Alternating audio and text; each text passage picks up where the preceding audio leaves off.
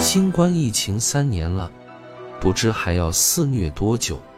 世卫组织最近宣布，疫情快要结束了，让人喜出望外又啼笑皆非。这不是吃饭，碗里的饭什么时候吃完，自己有数；病毒什么时候消失，世卫组织能知道。记得新冠疫情爆发不久，就有多位专家发过预言。几月份结束？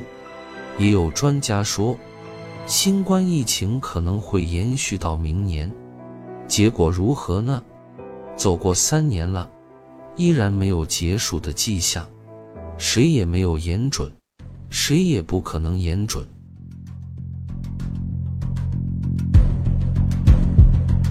三年的疫情真的是持久战，没有哪次疫情持续了这么久。世界各国被害成什么样子，想想就知道。因为新冠要了多少人命，算算也知道。史上的灾情数不胜数，鼠疫、天花、流感、霍乱、洪水、干旱、地震、海啸，甚至海上毒气喷发都没有新冠病毒厉害。人们在谈论他们时，可谓如数家珍，又心惊肉跳。大自然依然我行我素，它不会因人类的情绪而左右，也不会因国家的盛衰而偏好，相反会因人类肆意践踏自然、违背自然规律的行为而变得更惨烈、更频繁。新冠要在古代定是灭绝人寰的灾难。因为古代医疗技术落后，发生疫情不能有效防护，全凭自生自灭，导致环境污染的问题周而复始。只是人员流动不如今天这般广泛而急速，蔓延的范围相对较小。现在则不同了，全球化的人员流动，一地有病毒可能殃及所有。新冠疫情发生在今天科技发达的时代，全世界都被它折腾到如此地步，许多国家已不堪重负，这是有目共睹的事实。各国的大白们因职业使然，都在疲于奔命。可以说，这个世界没有安定的国家，没有栖身的净土。新冠一出。全世界都深受其害，威力之大，危害之广，恒古未有，实所罕见。从德尔塔变异株到奥密克戎变异株，新冠病毒不断有新的变异株出现，一代一代的毒株相继发威，令世界充满了危机。在国内，有武汉封城。有郑州封城，有成都封城，有上海封城，有西安封城，大有风雨欲来风满楼之势。而国外，像美国这样科技发达的国家，死亡人数达一百多万。西方有的国家无能为力，索性躺平。国家如何对待公共卫生事件的态度？决定了这个国家的民生政策能否取信于民。面对新冠疫情，各国的观点也是不一。疫情的大流行，不仅仅是对国民素质的考验，更是对国家财力的考验。西方发达国家尚且草芥人命，那些弱小的国家无怪乎只有泥沙俱下了。我国封城的日子里。是如何保障民生的？那是举全社会之力，甚至全国之力。一方有难，八方支援，涌现出许许多多激动人心的故事，许许多多可敬可爱的人物。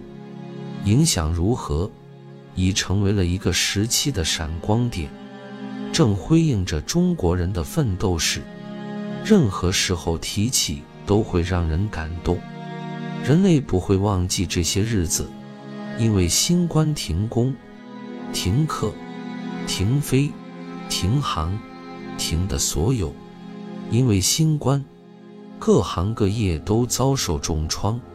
因为新冠还改变着人们的作息时间、生活规律，经济出现滑坡，公司裁员，工人失业是在必然。世上还有什么灾难比新冠疫情的杀伤力更大、损失更惨的？好在我们国家自始至终以人民至上，以生命至上，科学施策。先是采取外防输入、内防反弹的有效措施，继而坚定全链条、全方位、精准防控、动态清零的总目标，为全球疫情防控交出了一份中国答卷，走出了一条引领世界防疫的中国路子。有舆论说，新冠是人为研制的病毒，这根本是无稽之谈。究竟是哪国研制的？没有确凿的证据，只能莫衷一是。说是美国吧？难道美国的疫情还不严重？死亡人数是最多的了。要说中国吧，中国因疫情封城的地方还少吗？只是中国的防控措施给力，让死亡和发病人数降到了最低，所以。无端的指责，最终无助于问题的解决。头顶蓝天，脚踏大地，是人类生存的现状。同在蓝天下，天地自然才是人类赖以生存的空间，是人类共同的家园。维护好这个家园，当是全人类共有的责任。大自然要是给人类一点脸色，灾难降临。哪个国家都只有面对，别无选择。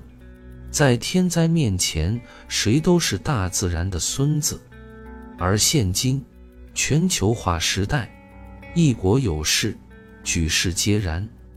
作为新冠疫情的亲历者，我深知疫情给全人类带来的后果令人恐怖。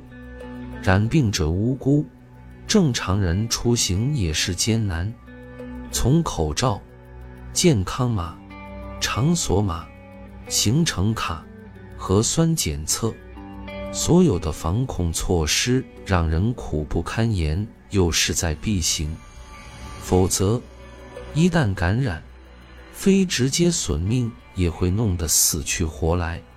这样的事情，若是人为制造的祸端，那将要受到怎样的惩罚？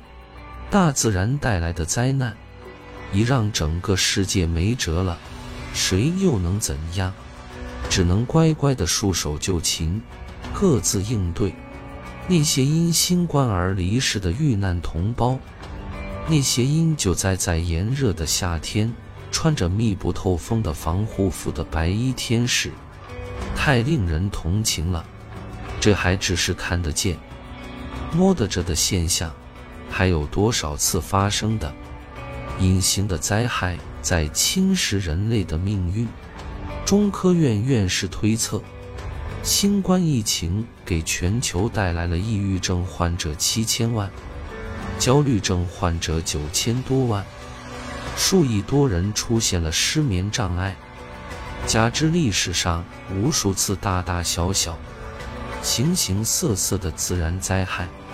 那是一个无法核算的数据，大自然带给人类的灾祸罄竹难书。从这个角度看，大自然是太不人道了，太可恶了。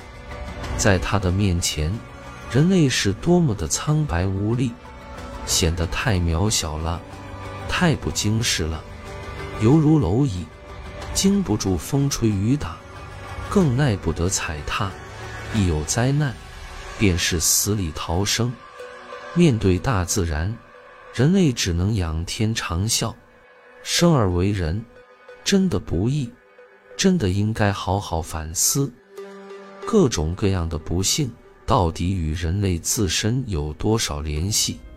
随着科技的发展，人类今天认识了不少的自然灾害，但要消除和避免这些灾害几乎不可能。自然界的灾难是摆在人类面前的最大难题，无法破解。灾难降临到那，哪里便不得安宁。生在这个星球上的人，就像是待宰的羊羔，任由大自然宰割。人类千万不要做出损害大自然的事，更不要妄自尊大。不管你是发达国家还是发展中国家，无一例外的都会接受大自然的馈赠，也会遭受大自然的惩罚。这就是大自然的公平。有人弱弱地说：“自然界的病毒是否止步于乡下？”听来滑稽。其实也不无道理。从近史的非典、萨斯，到这次新冠，还真没在乡下爆发过。但又说不出个所以然来。也许是乡下清新的空气所形成的气候，不适宜病毒的生存吧。看到因灾而无法回家的难民，看到染病而悄然离世的尸体。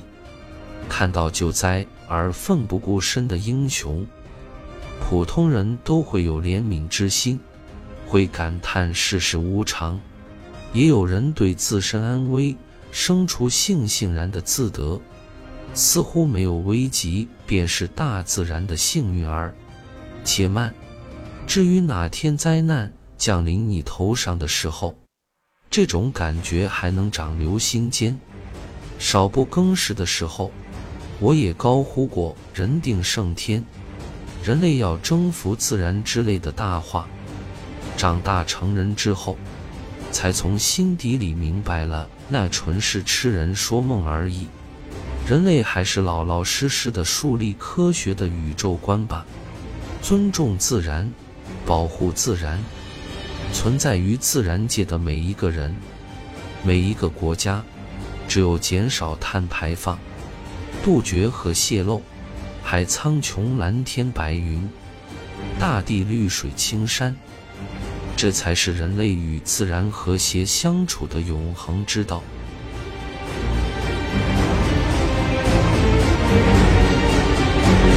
谢天开，人类永远是大自然的孙子。